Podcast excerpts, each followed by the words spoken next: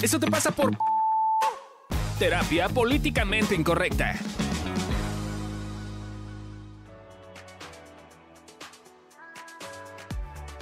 La pareja.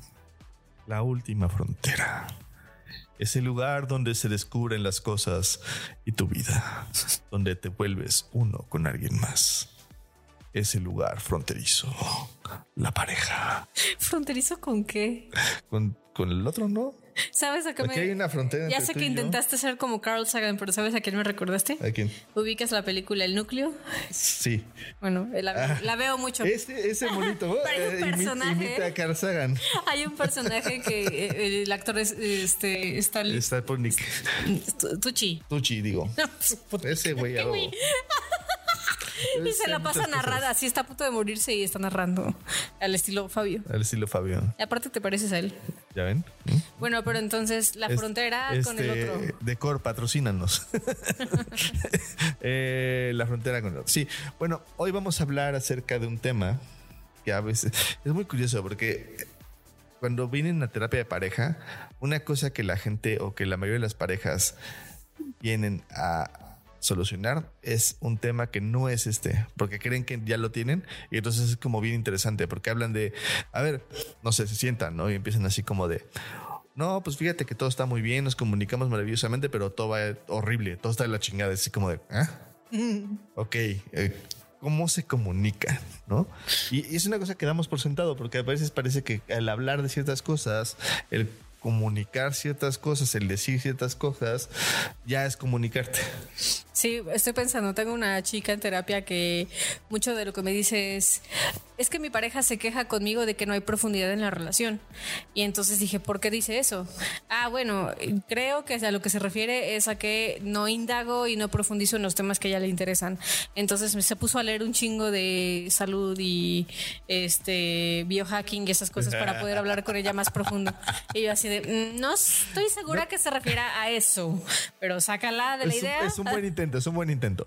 Eh, pero es que es interesante porque justo de eso pensamos que es la comunicación. La comunicación pensamos que se trata de esta forma de hablar, ¿no? O sea, como de, no, es que ya hablamos y estábamos súper de acuerdo que tenemos que amarnos más.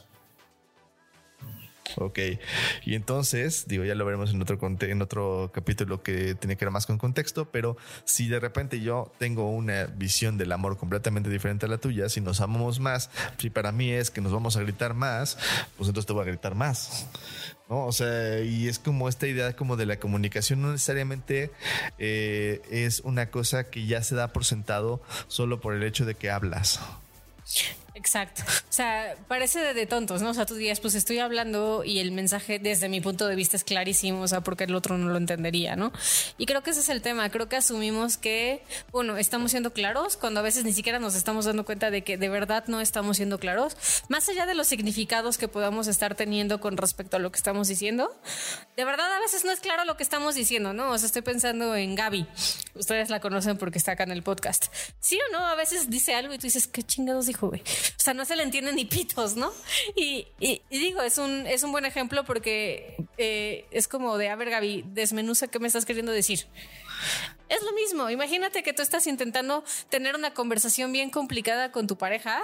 Eh, Oye, Fabio, fíjate que me siento súper triste porque no pudimos tener hijos en esta ocasión con el in vitro. Es una, una comunicación, una conversación pesada, fuerte, incómoda, dolorosa. O sea, tiene ya un contexto emocional pesado.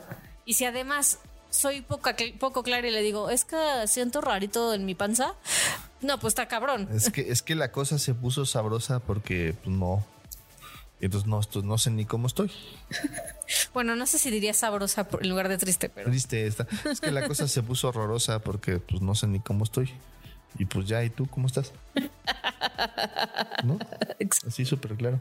clarísimo. Ahora, un poquito para explorar este tema de la comunicación, vamos a hablarlo en varios capítulos. Hoy vamos a hablar de los axiomas de la comunicación, que fue algo que creó un monito que se llamaba Paul, Paul ¿Lo pronuncié bien? No. No importa, no importa. Paul, Paul, apellido extraño con W, Waslawik. Václavic. Václav- Václavic. Olga Václavic. Así como alemán. Más parecido. No, como ruso, ¿no? Václavic. Paul Václavic. No, no, no. Creo que no era Creo que sí es este pola, esta vez. ¿Polaco? No, bueno, ya no sé Polacola. nada. No sé nada. Pero bueno, les vamos a platicar de los axiomas de la comunicación de Paul Václavic. Entonces, déjenme sacar mi acordeón. Y. Primer axioma de la comunicación, ese me lo sé de memoria. Es imposible no comunicar. Ajá. ¿Qué quiere decir? Que incluso cuando tú estás queriendo no comunicar, estás comunicando que no quieres comunicar. O sea, por ejemplo, los que están viendo el video lo van a poder observar ahorita, si no, ahorita hago un audio descriptivo. Pero estamos Fabio y yo sentados en un sillón y eh, nuestro productor nos dijo acérquese más como si se quisieran, ¿no? porque estábamos cada uno a nuestro lado del sillón, porque pues tiene su cosa para asentar tus este, bracitos y es más cómodo. Pero me da mucha risa porque yo estoy pues prácticamente encima de Fabio, o sea, lo estoy abrazando, eh, tengo mi bracito pasado por arriba y Fabio está, su- si ustedes vieran su lenguaje no verbal, está como abrazándose a sí mismo. Si yo no lo conociera, pensaría que se siente incómodo de mi cercanía. Yo sé que más bien es medio autista. y que eh, el contacto físico en general con cualquier persona le resulta rarito, ¿no? Eh, no me lo tomo personal, pero pero la comunica, o sea, pero podrías hacer interpretaciones, ¿no? O sea, como de Fabio se siente incómodo. Claramente Fabio está Eh, mal. Fabio ya no la ama, o este Adriana es el hombre de la relación, o Y podemos ver estos, estos videos de, ¿no? del lenguaje corporal que hay en YouTube, que claramente el lenguaje corporal de Fabio habla de que no quiere una cercanía con su esposa y que es gay. y que le gusta el pispiote, ¿no? Así. Pero no, a ver, el tema es justamente no se puede no comunicar. O sea, tú en un momento en el cual ya eliges no hablar un tema, estás eh, comunicando que no quieres hablar de ese tema. En el momento en el cual tú quieres hablar de un tema en particular y estás todo el tiempo buscando la forma en comunicarlo, estás comunicando que quieres hablarlo. Cuando no, cuando no este, te acercas a una situación, estás comunicando que no quieres estar cerca de esa situación. Cualquier acción, palabra, cosa que hagas va a comunicar algo. Cualquier inacción. Cualquier incluso. inacción también va a ser. O sea, piensa algo. cuando vas en el transporte público y hay una persona, eh, bueno, a mí me, me- a mí me pasa seguido, ¿no? O sea, que voy con mis audífonos puestos, casi casi me pongo la capucha del- de la chamarra encima, así como de no me están chingando. O sea, según yo el lenguaje es muy evidente, es como no me estás chingando, no quiero hablar contigo, no quiero hablar con extraños y no falta el hola. Este, pero es eso, o sea, tú empiezas a fijarte a tu alrededor y todo el tiempo hay comunicación. Todo el tiempo la persona que tienes enfrente te está diciendo algo. Desde no me interesa hasta quiero conocerte, hasta eh, me siento triste. O sea, el tema es que muchas veces la interpretación que hacemos, y por eso estábamos poniendo el ejemplo del sillón, ahorita Fabio y yo, de la persona que va en el camión, de etcétera, porque muchas veces la interpretación que hacemos es completamente errónea. Ahora, existe otro axioma de la comunicación de lo que vamos a hablar, son cinco, pero este es el segundo, que es que la relación cambia la comunicación. Entonces, si yo me pongo a platicar con Adriana de algo, no es lo mismo así me pongo a platicar con Juan Pérez que va, camin- va caminando por aquí en la acera que no lo conozco. Pongo este ejemplo porque así de caricatura, porque a veces pareciera que no lo vemos. Y entonces creemos que tendríamos que comunicarnos de la misma forma y que la comunicación es igual con todos cuando no es igual. Aquí hay ciertos códigos de pareja que de alguna forma se pueden aplicar y que de alguna forma se pueden entender porque llevamos años de conocernos y la relación ha modificado la forma en cómo nos comunicamos. No es lo mismo cómo me comunico con Adriana que cómo me comunico con Gaby, que cómo, cómo me comunico con Sam, que cómo me comunico con nuestro productor Carlos, de cómo me comunico con la gente en general en la vida. Eh, eso, ese, esa relación va a cambiar de significado de lo que yo hablo para mí y para la persona con la que lo estoy hablando. Y piénsalo así, no es lo mismo que yo le diga a mi mamá te amo, a que yo le diga a Fabio te amo. Estoy diciendo exactamente lo mismo. Pero la relación es distinta con ambos. Con una, o sea, evidentemente es mi mamá, este, la quiero un chingo. eh, últimamente me he sentido súper apoyada por ella, súper acompañada, súper vista y creo que ella también por mí. Entonces, eh, pero pues hay cierta historia, como todos, ¿no? O sea, hay cosas de mi mamá pues que de repente me brincan, así como hay cosas de mí que le brincan. Eh, y entonces cuando yo le digo te amo, tiene una connotación de toda la, de mis 36 años de vida. Cuando yo le digo a Fabio te amo, es lo mismo, es la misma palabra, bueno, la misma frase, pero tiene un significado completamente distinto. Estoy hablando de una conexión, eh, ah, va a sonar una conexión espiritual, de una decisión, ¿no? O sea, mi mamá pues no, no la elegí, a menos que me crea la historia de que era un angelito y desde el cielo dije, con ella. pero a Fabio sí lo elegí activamente y lo sigo eligiendo todos los días. Entonces, la misma frase tiene significados completamente distintos, aunque parecidos. El tercer axioma de la comunicación, ya lo estaba explicando hace rato un poco más Adriana, que tiene que ver con, hay un diálogo digital, que es lo que te estoy diciendo, y hay un diálogo analógico, que es cómo te lo estoy diciendo. Y eso tiene que ver con postura física, con cómo yo uso la voz, con cómo yo uso eh, mi como energía corporal, de, cómo estoy comunicando las cosas. No es lo mismo que te diga te amo, a que te diga te amo, a que te diga te amo. O que te diga te amo. Te amo. Te amo. Y no es lo mismo, no es lo mismo que te diga te amo, a que te diga te amo. No, la comunicación del cuerpo también es importante. Digo, hay gente que no lo vio porque está en el podcast, pero me volteé cuando dije te amo. Imagínense decir te amo. O sea, le dijo te amo a la pared en lugar de mí. Ajá. Porque esa pared es maravillosamente blanca y linda. Ahora, yo sé que parece una babosada, pero sí es bien importante porque a veces, por ejemplo, en mensajes de WhatsApp lo podemos también ver o sea, o... Ay, esos mensajes de WhatsApp son un problema, ¿no? O sea, estaba platicando el otro día con una amiga que estaba teniendo una discusión con otra persona por WhatsApp y yo le decía, dude, mejor mándense, o sea, si no pueden llamarse en este momento, mejor mándense audios, güey. O sea, porque yo puedo leer algo con una entonación y asumir que esta persona me lo está diciendo como súper agresivamente y en una de esas me está diciendo algo como una pregunta así como de, a ver, pero tú lo vives así, en lugar de, ay, pues qué pendeja que lo vives así, ¿no? Entonces, de verdad, si van a tener una discusión con alguien, procuren que no sea por mensajes de texto, de verdad, de verdad, de verdad. Muchas veces pones más contenido tú del que realmente hay ahí. Porque e incluso ahí hay un lenguaje analógico que estás describiendo todo el tiempo. O sea, lo digital es lo que escribes, lo analógico es cuando te tardas, si pues si te dejaste dos palomitas azules durante un día antes de responder. Si escribes con mayúsculas. Si con mayúsculas, si escribes con minúsculas, si pones un montón de, stickers. si pones emoticones, y no, todo eso es la parte analógica de la comunicación. Y los stickers no sé si sean también digitales. Eso tengo si alguien luego nos puede sacar de la duda, porque no, no estoy pues muy seguro. Sí, es una imagen. Es una imagen. Bueno. Eh, Contexto a veces.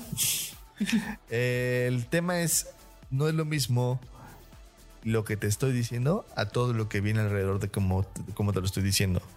Y ahí es donde de repente a veces llegan una cosa que se llaman como mensajes dobles, ¿no? Es como, como cuando llegan estas flores con maceta o cuando llegan estas como, eh, como frases que suenan lindas, pero que en realidad tienen como ponzoña por debajo, ¿no?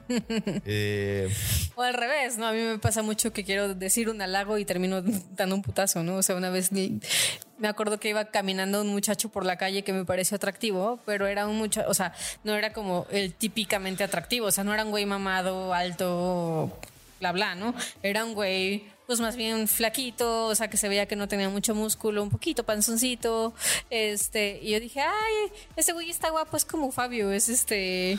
Escuálido y escuálido y panzón, o sea, pero lo que yo quería decir es me gusta que Fabio no, o sea, sea, distinto, no sea un eh, como un prototipo de lo que tú te imaginas como un güey atractivo desde el punto de vista de los modelos, pues, ¿no? O sea, y lo que quería decir es como, mira, Fabio, o sea, me gustas tú, o sea, me gusta la gente así como tú, no estás perfecto, no tienes que cambiar nada. Y lo que salió, güey, es, ese escuálido y panzón. Entonces, Exacto, no, entonces er, er, errores en la comunicación, la intención no llegó. Eh, y la otra es que de alguna forma esta forma en como hablamos las cosas que traen como un mensaje ponzoñoso tiene que ver a veces con la entonación, con cosas como, como de, ay, te ves bien con eso. O sea, es como, como, ¿qué estás diciendo con eso? O el, ay, ¿sí te gustó ese vestido? Y, la cara así como de... ¿eh? Así que, ay, tienes gustos bien exóticos, ¿eh? Mm. Amilcar es experto en eso. Ajá, ese tipo de comunicación realmente trae como un mensaje doble, que es, te estoy diciendo por un lado una cosa, pero te estoy mostrando con toda mi corporalidad y mi entonación otra completamente distinta. Y eso puede llegar a ser muy agresivo. Eh, otro axioma de la comunicación tiene que ver con la simetría y la complementariedad. Entonces, ¿qué te parece? Sí. ¿Qué quiere decir esto? Puedes tener, relacionarte de dos formas, en teoría, con las personas. Desde un punto de vista simétrico, es decir, que están al mismo nivel, o desde un punto de vista complementario, que quiere decir que una de las dos personas, digamos, tiene más poder, por así decirlo. Piénsalo eh, como en la mamá y el hijo. Bueno, en teoría, la mamá debería tener más poder, aunque a veces ocurre lo distinto, lo contrario, ¿verdad? Este, pero en teoría es una relación complementaria en el sentido de que la mamá es la que está guiando, la que pone un contexto de límites y educación al niño, este, y entonces se trata de una relación complementaria. Una relación simétrica, pues hay muchas parejas por ejemplo, que o, relaciones de amistad que tienen este tipo de relación en donde no hay alguien que claramente tenga más poder en la relación que el otro. Es una relación, digamos, de iguales, en la cual la comunicación es pareja y donde hay una cooperación. Por ejemplo, cuando tú estás en una situación en la cual estás en una relación de simetría, eh, lo que haces es comunicarte de una forma como de iguales.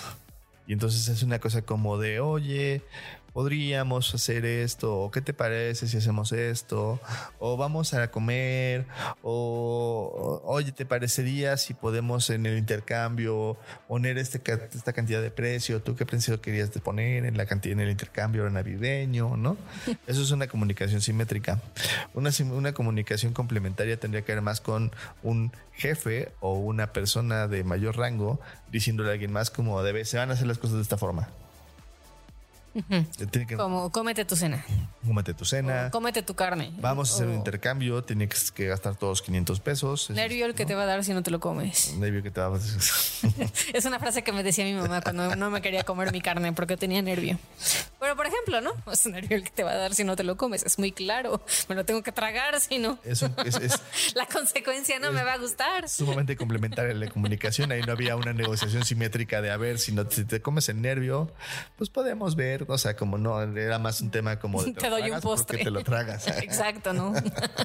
Muy complementario. ah, sumamente complementario. Ahora, hace ratito dije, en teoría las relaciones son así. ¿Por qué lo dije así? Porque la realidad es que muchas veces puedes pasar en una misma relación de un punto simétrico a un, a un punto, complementario. Y no es que ninguno esté bien y el otro mal, o sea, no, no es no hay una valoración aquí de cuál está, bien o está mal, simplemente son dos posturas que puedes tomar en tu relación. Dos formas de comunicación. Exacto. Entonces puede ser que yo a veces en mi relación con Fabio, por ejemplo, me ponga muy complementaria. Sobre todo, por ejemplo, con las cosas del orden de la casa y la limpieza de la casa y la decoración de la casa. La neta es que me vale un poco que a Fabio no le parezca, hago lo que se me antoja la gana.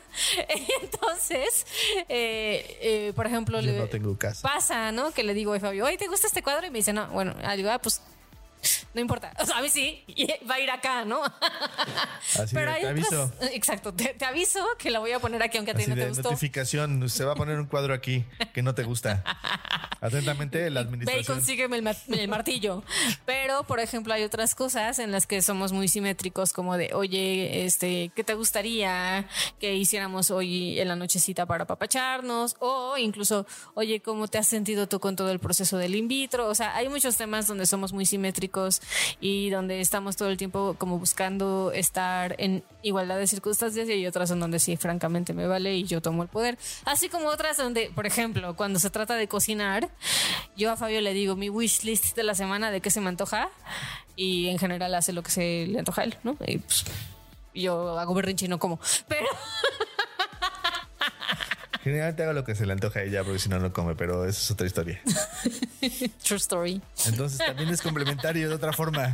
Ven, siempre gano yo. Aquí en esta, en esta, relación solo hay una persona que es el líder y es Adriana. Sí, señor. Te someto. Sí, señora. Te amo. Este, y, ya por último, un poquito como de broma, es la, la comunicación tiene una parte de cooperación y una parte de competencia. Y puede parecer como parecido simétrico complementario, pero es diferente porque en una relación de competencia se está buscando quién va a ganar. No es quién te ordena, es quién va a ganar dentro de la, de la comunicación, dentro de la forma. Y hay una competencia implícita de quién es el que va a ser más sagaz, más astuto, mm, quiere tener razón, quiere, ¿no? O sea, por ejemplo, cuando Fabio y yo peleamos, la verdad es que nuestra forma es un poco pendejeadora del prójimo. Y lo que tiene que ver es como quién tiene el argumento final, ¿no? Y, somos, pues la, verdad es que somos, somos muy inteligentes, ¿no? Entonces, a cada rato empezamos, o sea, para la gente que está a nuestro alrededor cuando nos estamos peleando, pobrecitos. Pido una disculpa porque sí es bien incómodo, ¿no? O sea, sí es como de, o sea, yo lo turbo pendejeo con cómo no te das cuenta ese sentido común, bla, bla, bla. Y Fabio me pendejea de cómo no lo sabes, qué inculta, shalala. Entonces se vuelve incómodo. Pero tiene que ver con eso, ¿no? Como que estamos de repente intentando tener razón. Pero también muchas veces podemos parar y decir, a ver, ya, lo que me está pasando es esto. Y podemos vamos a cooperar. Vamos a cooperar para llegar a una solución en lugar de tener razón. Muy bien, checa cómo te aplican estas formas de comunicación, cómo las aplicas, si te estás comunicando, qué forma, eh, qué tipo de comunicación tienes con tu pareja y pues nos estaremos viendo para la siguiente por, con más aplicaciones prácticas de esto de la comunicación.